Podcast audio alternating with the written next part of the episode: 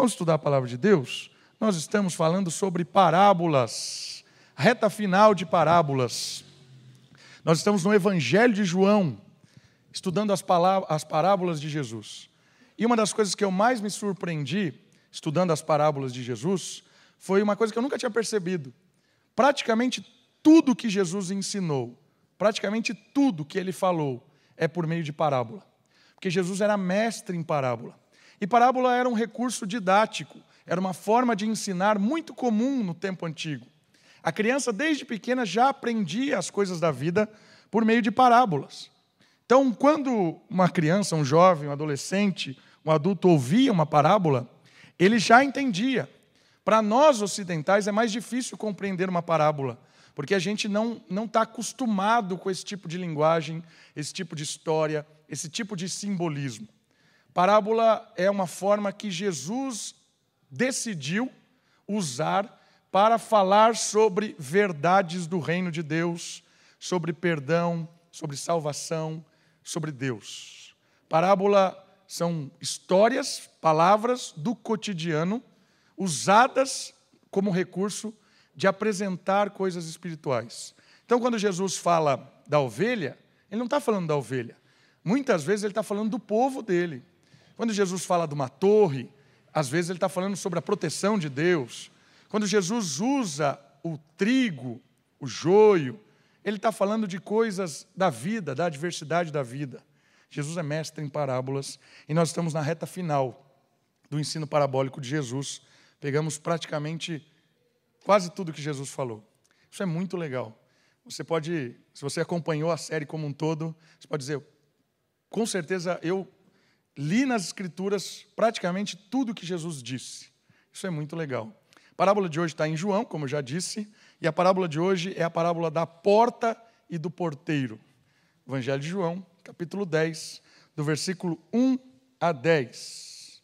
Evangelho de João, capítulo 10, do versículo 1 até o versículo 10. Por favor, acompanhe na sua Bíblia Assim diz a palavra de Deus. Em verdade, em verdade vos digo: quem não entra no aprisco das ovelhas pela porta, mas sobe por outra parede ou por outra parte, este é ladrão e assaltante. Mas o que entra pela porta é o pastor das ovelhas. O porteiro abre-lhe a porta. As ovelhas ouvem a sua voz. Ele as chama pelo nome e as conduz para fora. Depois de conduzir para fora todas as ovelhas que lhe pertencem, vai adiante delas e elas o seguem, pois conhecem a sua voz. Mas jamais seguirão um estranho, pelo contrário, fugirão dele, pois não conhecem a voz dos estranhos. Jesus apresentou-lhes essa comparação, ou apresentou-lhes essa parábola mas eles não entenderam o que lhes dizia. Então, Jesus voltou a falar-lhes: Em verdade, em verdade vos digo, eu sou a porta das ovelhas. Todos os que vierem antes, vieram antes de mim são ladrões e assaltantes, mas as ovelhas não os ouviram. Eu sou a porta. Se alguém entrar por mim, será salvo. Entrará e achará, entrará e sairá e achará pastagem. O papo de hoje é um papo sobre cuidado de Deus. Cuidado e salvação de Deus. Olha só o contexto desta parábola. A maior parte do capítulo 10, que é o capítulo onde nós estamos, a figura central é a figura do bom pastor. A figura central do capítulo 10 é que Deus, ou Jesus especificamente aqui, Deus homem, é o bom pastor. Mas esse não é o tema da nossa parábola de hoje. Nossa parábola vai analisar a porta e o porteiro. Mas o tema central do capítulo 10 é a figura do pastor, do bom pastor. Mas é interessante também perceber as parábolas secundárias, que permeiam a ideia de Jesus aparecer como este personagem. A parábola é contada após um amém, amém Percebeu isso? Começa o capítulo 10, amém, amém. Ou em verdade, em verdade. Repete depois também, em verdade, em verdade.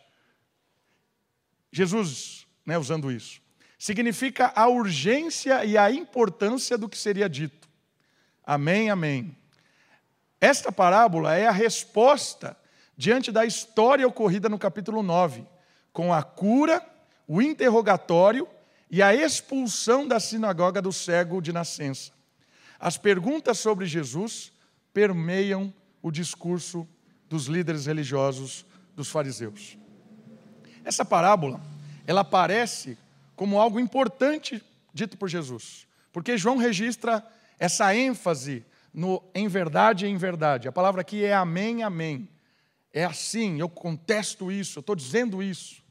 E por que, que é registrado essa importância? Porque o que aconteceu no capítulo 9 é um absurdo. Jesus encontra um, um cego de nascença, e esse encontro é espetacular, porque Jesus conversa com ele, cura ele, cospe lá na, na, na, no, na terra, põe no olho do cego, pede para ele lavar, ele vai, lava, e quando ele lava, ele está curado, ele está enxergando. E aí as pessoas começam a olhar e falam assim: como é que aconteceu isso? Como é que esse indivíduo foi curado? E aí os fariseus começam a contestá-lo. É muito interessante isso. Os fariseus começam a perguntar para Jesus: o que é que está acontecendo? Por que, que esse indivíduo que não enxergava agora enxerga? É muito provocador isso. Porque o que, que os fariseus fazem? Eles começam a ameaçar o indivíduo. Conta o que você não contou. Você está mentindo de alguma forma. Você está querendo enganar a gente. E aí, quando ele fala, quando ele diz que foi Jesus quem tinha curado ele, eles ficam loucos da vida e expulsam ele. Expulsam aquele que havia sido curado da sinagoga, do lugar de estudar a Bíblia, do lugar de ter um encontro com Deus. Ele é expulso de lá. A parábola, ela vem depois disso, porque Jesus quer mostrar para eles quem é que de fato é cego. Quem de fato não enxerga as coisas? Porque Jesus abriu os olhos daquele indivíduo, fez ele perceber a essência, fez ele perceber o que era a salvação que Deus oferecia, e ele foi liberto. Mas os fariseus não queriam enxergar isso. Então a parábola vem como uma resposta de Jesus para aqueles que estavam cegos e também queriam cegar as pessoas. Os fariseus, de certa forma, eram os ladrões que aprisionavam, os ladrões, os salteadores que entravam no aprisco não pela porta. Essa é a ideia de Jesus, o contraste entre o bom pastor e os falsos pastores. A parábola vem em torno disso. Vamos aprender então com a parábola. O primeiro ensinamento da parábola é que Jesus fala que ele é a porta. E é interessante que ele diz ah, em verdade vos digo: quem não entra no aprisco das ovelhas pela porta é assaltante. É, é alguém que está querendo mal ali daquela situação. A figura de uma porta é comum em todo o Novo Testamento, com vários tipos de símbolos. A porta é comum. Jesus, aqui no texto, é a porta, pois o pastor é a porta. Ele é a única entrada para Deus, é o caminho estreito, ele é a única passagem. Os fariseus queriam ser a porta. Quando Jesus fala que aquele que não entra pela porta é ladrão, eu quero que você entenda uma coisa importante. A ideia de porta não é essa aqui, que você olha uma porta ali, ali. Não é essa. Olha o aprisco do tempo de Jesus. O aprisco das ovelhas era mais ou menos alguma coisa assim. Tem uma muralha, certo? E aqui tem uma passagem, certo? Estão vendo a passagem ali? Cadê a porta? Não tem porta. Porque quem é a porta? É o pastor. O pastor, quando coloca as ovelhas lá dentro, ele senta ali e ele é a porta. Ele é aquele que protege as ovelhas. Ele é aquele que dá a passagem, que dá a direção.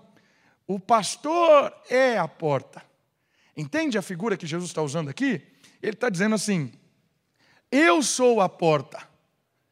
Eu é quem protejo, eu quem conheço as ovelhas, eu, eu quem trouxe elas aqui. Eu sou a porta. Aqueles que pulam Esses não são, são enganadores. Primeiro ensinamento a respeito disso. Quem não passa pela porta vai sempre explorar as ovelhas. Quem não passa, não tem um encontro com Jesus, nunca vai entender de fato o que é fazer parte de um aprisco verdadeiro. Jesus está dizendo aqui que existem muitos líderes que não tiveram essa passagem em Jesus. E é muito legal que não tem como entrar no aprisco se não for pela porta, porque os outros jeitos de entrar no aprisco são jeitos que não levam a lugar nenhum. Por isso, Jesus está dizendo para cada um de nós aqui: só existe uma forma de fazer parte do rebanho de Jesus. Só existe uma forma de se encontrar com Ele: é pela porta, é com o encontro pessoal com Jesus. Como diz ali o texto, Ele é a única entrada para Deus. Deixa o seu dedinho em João, abre comigo em Efésios capítulo 2, versículo 18. Um pouquinho para frente. Olha só o que diz o texto de Efésios. Efésios capítulo 2, versículo 18. Olha só. Pois por meio dele, ambos temos acesso ao Pai no mesmo Espírito. Ou seja, é só por Jesus. Jesus disse: Eu sou o caminho, a verdade e a vida. Ninguém vai ou vem ao Pai senão por mim. Ele é a única passagem, queridos. Não é mais largo, não é mais estreito, como aquela história, parábola do caminho largo e caminho estreito.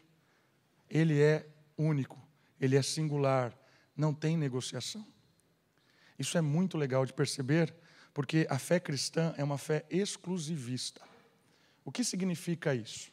Que a fé cristã é uma fé exclusivista. Quer dizer que não é todos os caminhos, ou não são todos os caminhos que levam a Deus. Não é.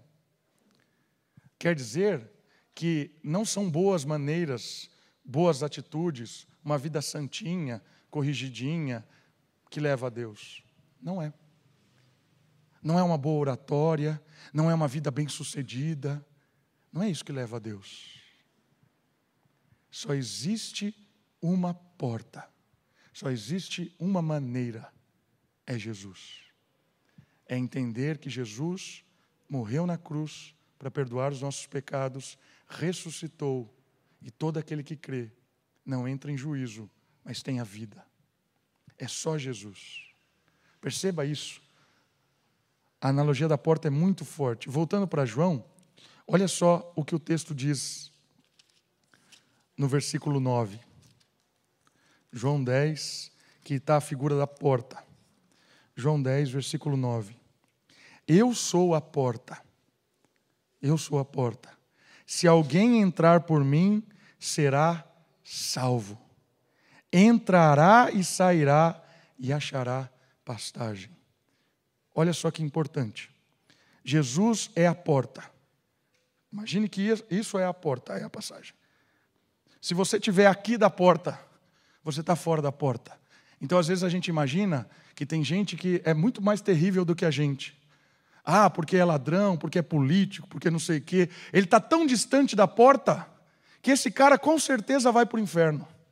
Mas tem gente que a gente acha que é um pouco mais bonzinho. O cara faz boas ações, dá sopa para as pessoas na rua, ele é bonzinho, fala bem de não sei quem, contribui. Está aqui perto da porta.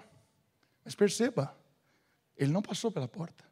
Tem gente que está aqui da porta, ajoelha, vem na igreja, dá o dízimo, é presbiteriano, mas não passou, está fora, está na mesma situação daquela pessoa que está lá, roubando o país, matando pessoas, está na mesma situação, ainda que ele seja um presbiteriano de 50 anos, porque ele não passou pela porta, ele está aqui. Sabe o que isso quer dizer? Se você está a um centímetro da porta ou a 200 quilômetros, você está perdido. Aquele que entrar será salvo. não é quem ajoelha diante da porta, não é aquele que contempla e fala: que Jesus legal, que bonzinho. Ai, como eu gosto da igreja, me faz um bem tremendo.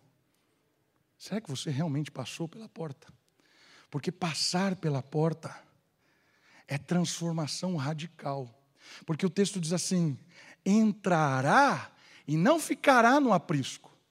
Porque a gente leu a parábola anterior, ele diz que Jesus, quando ele entra no aprisco, ele é a porta, ele conduz as ovelhas para fora. Entrará e sairá, e o texto diz assim: encontrará pastagem. Ou seja, quando a gente passa pela porta, encontra Cristo, nós recebemos o perdão dos nossos pecados, recebemos vida, estamos satisfeitos, porque encontramos a única coisa ou a única pessoa que nós de fato precisávamos, que é o Salvador. Quando nós encontramos com Ele, recebemos o perdão e agora fazemos parte da sua, do seu rebanho, nós saímos com Jesus. E sabe o que isso significa? Quando você passa pela porta, você não fica aqui escondidinho porque o mundo é mau. Nós vamos sair para lá, porque é lá que tem pastagem. Nós vamos chegar naquela pessoa que está a 200 quilômetros para apontar quem é a porta. Nós vamos chegar no trabalho e mostrar para as pessoas por que, que nós trabalhamos. Por que, que você trabalha? Se Jesus é o seu sustento, se Jesus é o seu provedor, se Jesus é o seu pastor, por que você trabalha? Tem que ter um motivo. Eu trabalho para glorificar a Deus, abençoar as pessoas, e por isso Deus cuida de mim. Você não trabalha para ficar rico, para ganhar, para sustentar a sua casa. Não! Se você trabalha por isso, você não passou pela porta. Porque quem passa pela porta trabalha para Deus e para abençoar as pessoas. Enquanto eu glorifico a Deus e abençoo as pessoas com o meu trabalho, Ele me sustenta radical mudança. Radical. Por que você se diverte? Por que você tira férias? Por que você assiste Netflix? Por que você usa o WhatsApp? Por quê? Existem duas maneiras a daqueles que não passaram pela porta e aqueles que passaram pela porta. Porque aqueles que passaram pela porta não, só, não se tornam monges, não estão fechados nas igrejas, não, saíram para levar a esse mundo o que de fato sustenta, o que de fato mata a fome. E aí nós vamos mostrar para as pessoas que existe uma maneira de se divertir que glorifica a Deus e abençoa as pessoas. Existe uma maneira de usar a internet que glorifica a Deus e abençoa as pessoas. Esta é a maneira daquele que encontrou Jesus viver neste mundo, glorificar a Deus e abençoar pessoas. O resto, ele é o pastor. Extraordinário isso. Extraordinário. Sabe por quê? Porque quando ele nos tira do aprisco, não sei se você já viu alguma figura de pastor lá em Israel, só tem deserto naquele lugar. E geralmente o pastor tem um grupo de ovelhas pequeno. E aí eles estão andando, porque são meio nômades. E aí você vê, esses caras vão morrer. Vai morrer o pastor, vai morrer o porque só tem mato. Só tem mato, não, só tem areia. E o mato que tem é tudo aqueles assim, né? Não tem nada. Vai morrer. Mas sabe o que é espetacular?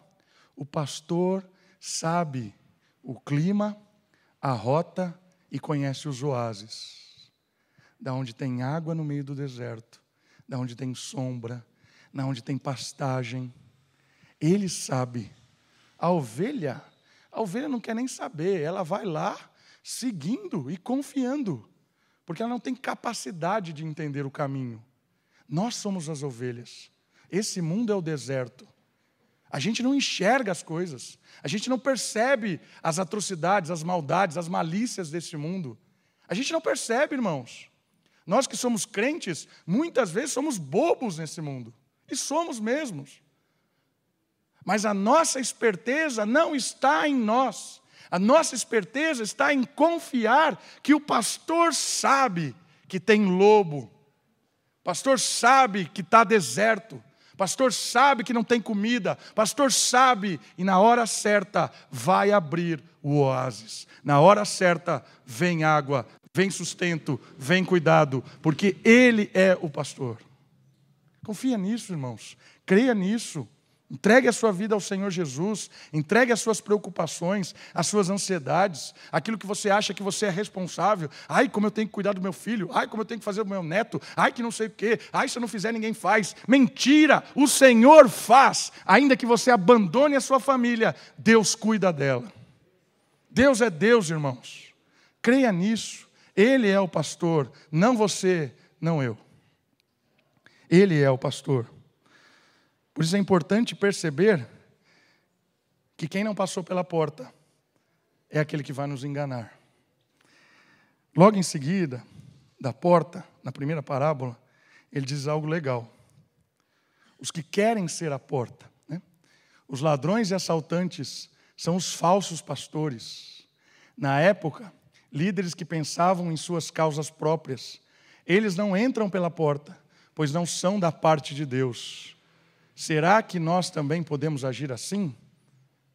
Deixe seu dedinho aí, vai comigo em Ezequiel agora. Olha os pastores que contrapõem o bom pastor. Ezequiel, capítulo 34, 2 a 4.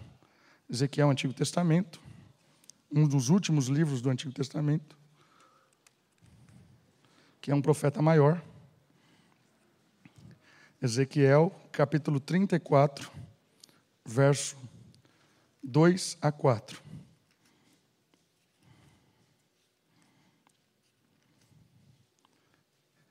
Ezequiel 34, 2 a 4. Filho do homem, profetiza contra os pastores de Israel. Profetiza e diz aos pastores: Assim diz o Senhor: Ai dos pastores de Israel, que cuidam de si mesmos. Não devem os pastores cuidar das ovelhas? Comeis a gordura e vos vestes de, da lã, matais o animal engordado, mas não cuida das ovelhas.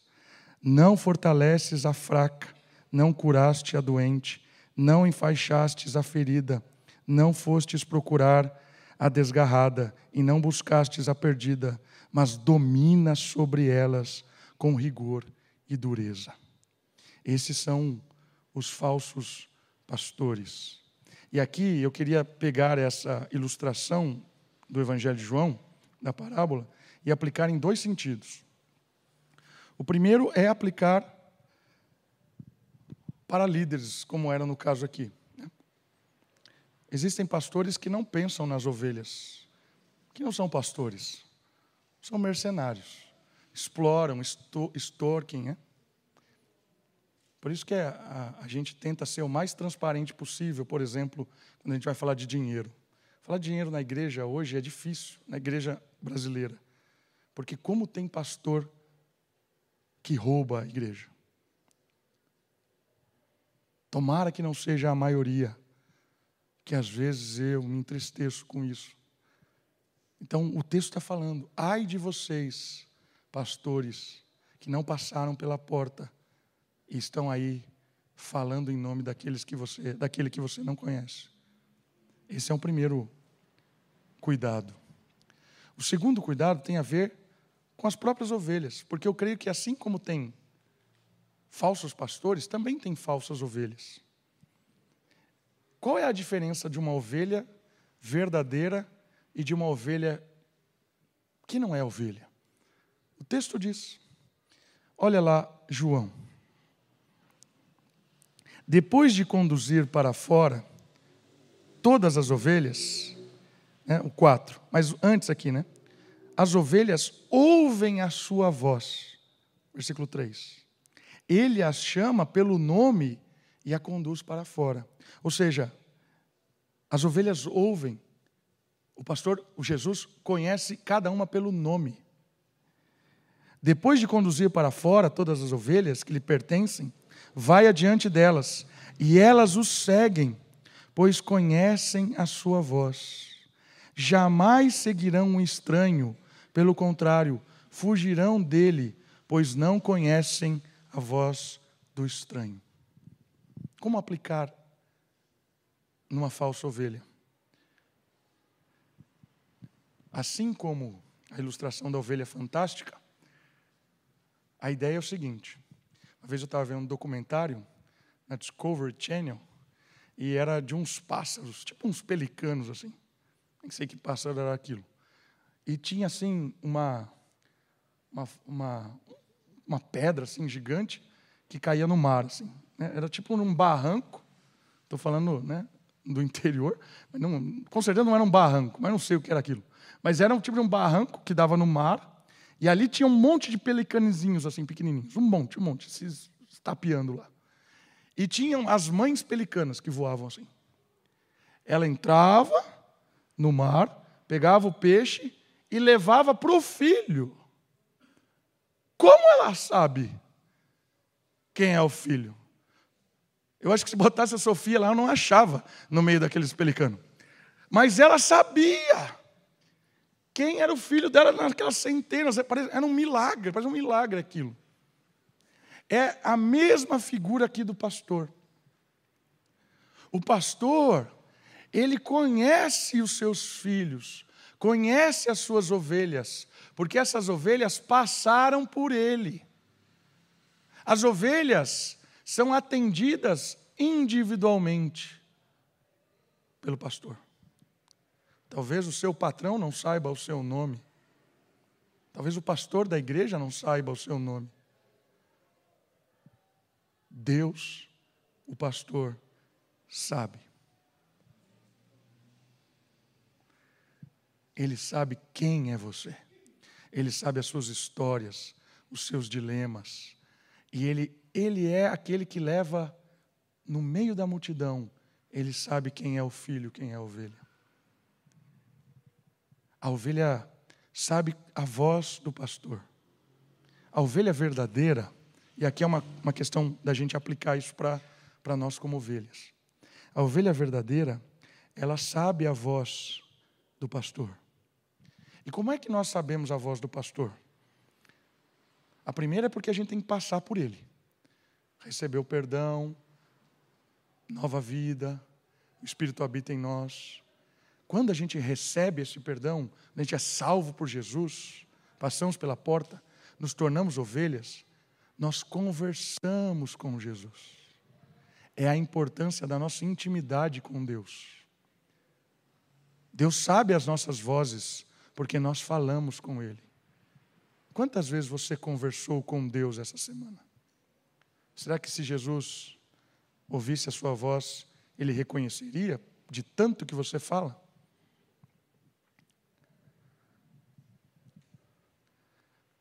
Eu ia comentar uma coisa, mas vou comentar. Eu não vou chorar. Esses dias eu estava pensando que eu estava esquecendo a voz da minha mãe.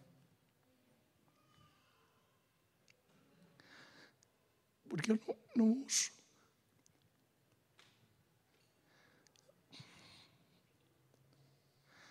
A morte nos separou. Eu não sei mais como é a voz da minha mãe. Porque a gente não tem relacionamento. Eu tenho uma expectativa. Mas sabe, quanto tempo vai passando, e talvez você que perdeu alguém querido, não sei se você já parou para pensar você esquece a voz. E eu fiquei tentando lembrar como era a voz da minha mãe. Olha que doideira, né? Mas isso é muito interessante, porque a gente conhece a voz de Jesus quando a gente ouve Jesus. Jesus conhece a nossa voz quando a gente fala com Ele. E às vezes a gente esquece a voz porque a gente não está nem aí para aquilo que ele tem para falar para a gente. Percebe? A ovelha verdadeira, ela quer ouvir a voz do pastor, ela quer falar com o pastor. Como eu queria ouvir a voz da minha mãe. Mas eu sei que por causa do pastor, um dia eu vou ouvir. Isso é espetacular. Irmãos, quanto mais você conversa com Ele, quanto mais você abre o seu coração, quanto mais você se entrega, mais Ele te conhece. Não porque Ele não conheceria se você não falasse, mas Ele te conhece porque você de fato quer ter um relacionamento com Ele e ouve a Sua voz buscando a Sua palavra. Aí não houve voz de estranho. Quantas vozes nós ouvimos todo dia? Quantas vozes você ouve de como cuidar da sua família, de como trabalhar, de como ser bem-sucedido, de como treinar, de como se divertir, de como ter uma vida boa? Quantas vozes! Agora, nessa era dos influenciadores, você segue pessoas lá no, no Instagram e as pessoas têm muitas coisas para dizerem para vocês, para mim, para nós. Tem uns especialistas em tudo quanto é coisa. É só você seguir, ele vai ter coisas para dizer para você. E como é que nós sabemos que não somos enganados? Quando nós conhecemos a voz do pastor. Porque se eu não conheço a voz do pastor, vem um influenciador de qualquer lugar que seja, ele vai cantar uma bola para mim e eu vou falar: Nossa, não é que isso é legal? Nossa, não é, não é que isso é verdade? Acho que vou fazer esses dez passos para ser feliz. Acho que vou fazer esses cinco passos para ficar rico. Três passos para ter uma família reconstruída. Todas essas coisas são bobeira. Mas a gente se ilude com isso.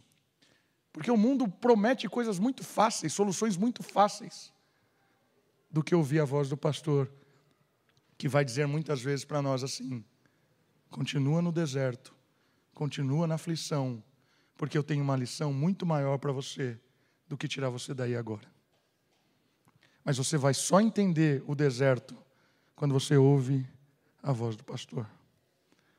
Porque o mundo não quer que a gente sofra, não quer que a gente se entristeça, e a gente cada vez mais tem dificuldade de lidar com o sofrimento, cada vez mais tem dificuldade de lidar com a dor, com a perda.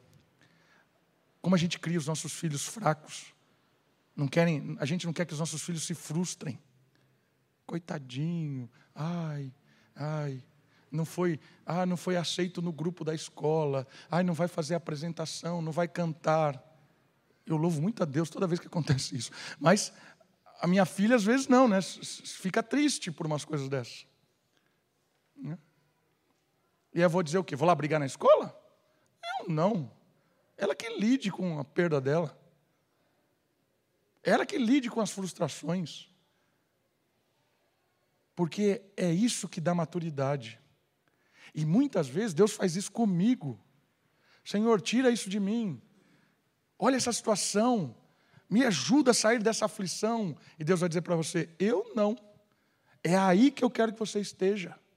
É aí que vai te dar couro, carcaça é aí que vai te dar peito para lidar com as situações que lá na frente vão acontecer. Como foi a história de José. José foi falsamente acusado de estupro, foi preso, ficou anos na cadeia, décadas na cadeia. E Deus falava para ele assim: não é a hora ainda, porque o que eu tenho para você, José, é liderar todo o Egito. E liderar todo o Egito não é coisa de bebê, que chora. Não é coisa de pessoa mimadinha. Não é coisa de filhinho de papai. Liderar o Egito é para homem e mulher de verdade. E só forma homem de verdade, mulher de verdade, que confia no pastor, que depende do pastor e lida com as problemáticas da vida na fé. É aí que forma o nosso caráter, a nossa vida. E aí vem as propostas do mundo, as vozes deste mundo que querem soluções fáceis, que querem ter propostas muito legais, interessantes. A gente não vai ouvir, porque eu ouço a voz do pastor. Quer ouvir a voz do pastor? Leia a palavra dele. Leia. É a forma com que Deus fala com cada um de nós. A outra figura dessa parábola é o porteiro. E é interessante a figura do porteiro. Porque o porteiro aqui tem a mesma conotação dos porteiros de hoje. Você vai num, num sei lá, no supermercado, supermercado não tem porteiro, né? Por que eu falei supermercado?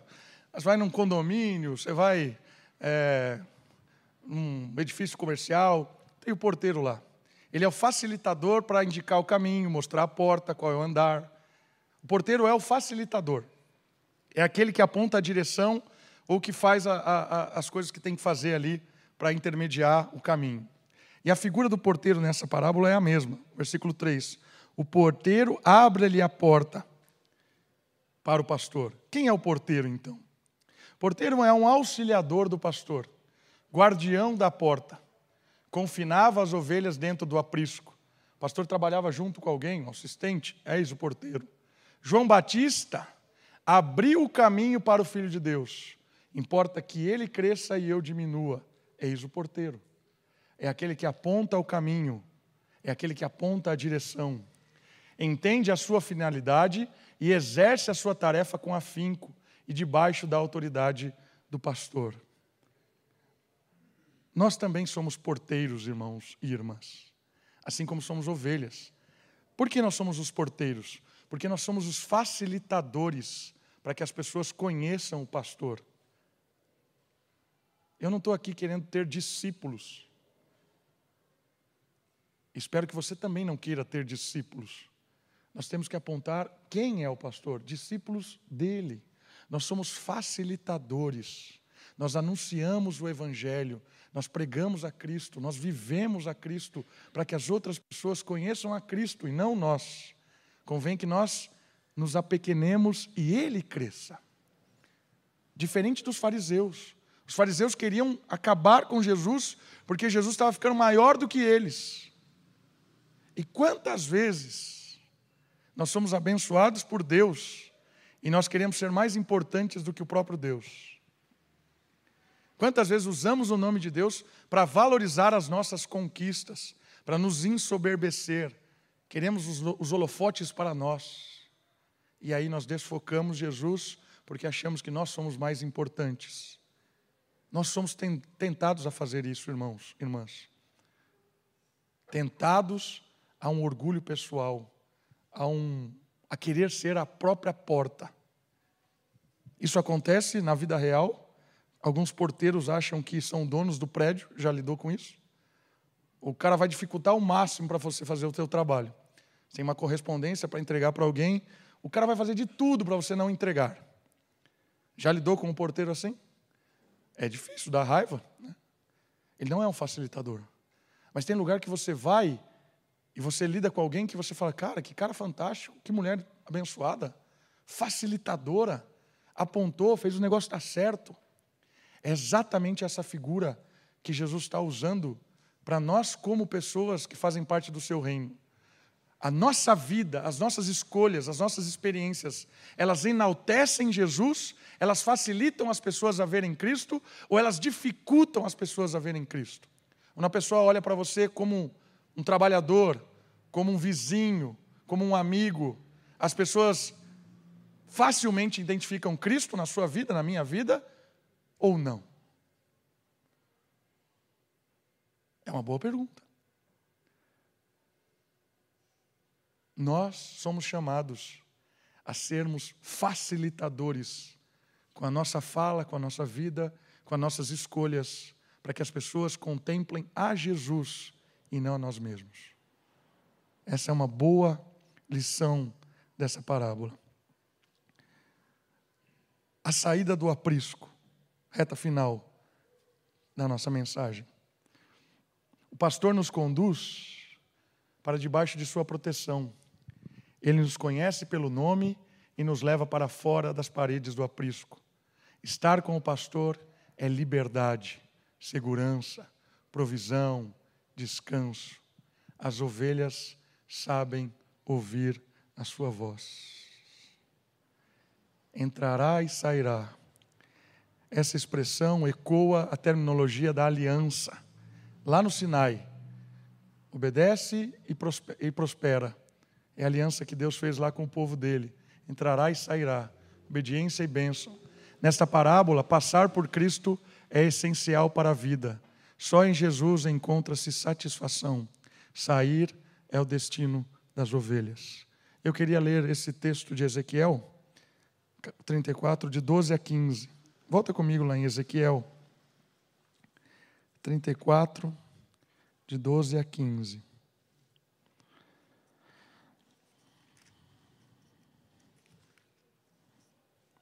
Olha só. Assim como o pastor busca o seu rebanho no dia em que está no meio das suas ovelhas dispersas, também buscarei as minhas ovelhas. Eu as livrarei de todos os lugares por onde foram espalhadas, no dia de nuvens e de escuridão. Sim, eu as tirarei dentre os povos e as congregarei dentre as nações. Eu as levantarei para a sua terra e cuidarei delas sobre os montes de Israel, junto às correntes de água, e em todos os lugares habitados da terra Cuidarei delas em pastos férteis, e o seu lugar será nos altos montes de Israel. Elas se deitarão ali num bom lugar e pastarão em pastos fartos nos montes de Israel. Uma promessa magnífica sobre quem é Jesus. Jesus é quem cuida de nós.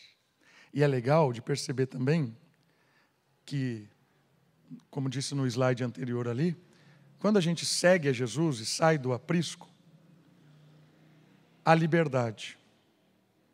E aqui é muito legal de perceber algo do crescimento espiritual. Quando nós estamos no aprisco, nós estamos protegidos de certa forma por, uma, por um padrão que nos ajuda a ter uma direção. Por exemplo, a ovelha no aprisco, está lá a parede, o muro, estou me sentindo seguro. Mas quando sai para o deserto, aí é uma questão de fé mas ao mesmo tempo de liberdade.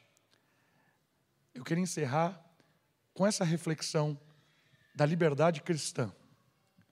Quando nós estamos no aprisco, quando nós estamos juntos aqui, é interessante, porque nos motiva, nos ensina, nos inspira. A gente sai daqui do aprisco confiante, porque aqui a gente está olhando e está dando para se espelhar uns nos outros. É legal estar tá no aprisco a gente se sente forte. Eu volto para casa e digo assim: não, essa semana eu vou ler mais a Bíblia, essa semana eu vou orar mais, essa semana eu vou testemunhar do amor de Cristo, essa semana eu vou me envolver, porque o aprisco proporciona essa segurança. Isso é bom, mas ao mesmo tempo, Deus não nos chamou para o aprisco, Deus nos chamou para fora do aprisco, onde há liberdade, no sentido muito especial da palavra liberdade. A liberdade baseada na fé que o pastor está conduzindo.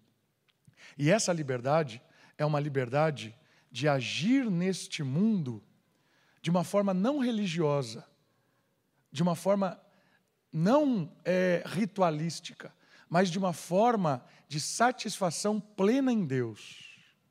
Porque quando você chegar na sua casa, no seu trabalho, na sua rotina, você não está no aprisco. Você está seguindo o pastor. E ali, na sua rotina do seu dia a dia, não tem outras ovelhas como nós aqui tentando incentivar uns aos outros. Ali talvez você esteja no meio de lobos. E Jesus está dizendo para você: há liberdade para você agir aqui. Como é que você vai experimentar desta liberdade? Uma liberdade que vai, de fato, mostrar para as pessoas que o vínculo que você tem com Jesus é um vínculo real e verdadeiro? Ou o vínculo que você tem com Jesus é só dentro do aprisco?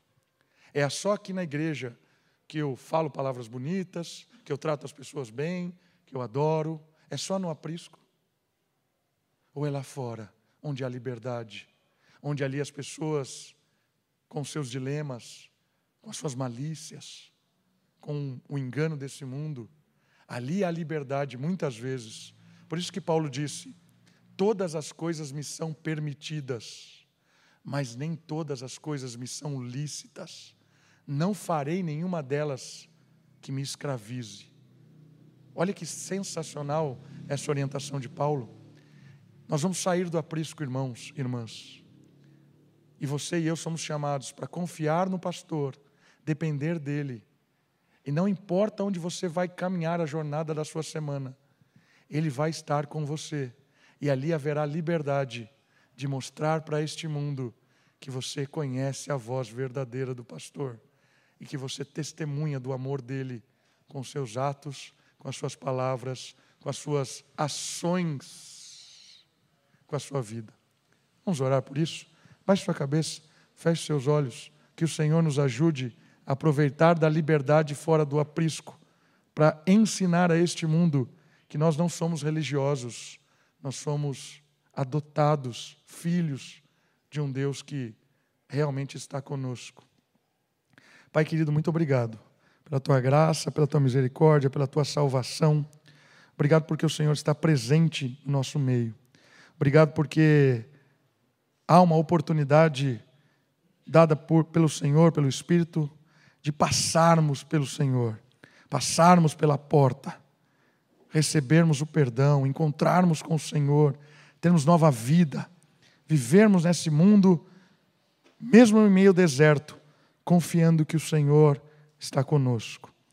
Dá-nos graça de ouvir a tua voz todos os dias. Dá-nos coragem e ousadia de falarmos com o Senhor todos os dias. Tende misericórdia de nós quando desanimamos, quando patinamos, quando ouvimos falsas vozes. Tenha misericórdia de nós. Nos perdoe e nos traga para perto do Senhor, Deus. Oro por mim, oro pelos irmãos e irmãs, oro pela nossa igreja, que sejamos um rebanho pastoreados pelo Senhor. No nome de Jesus, amém.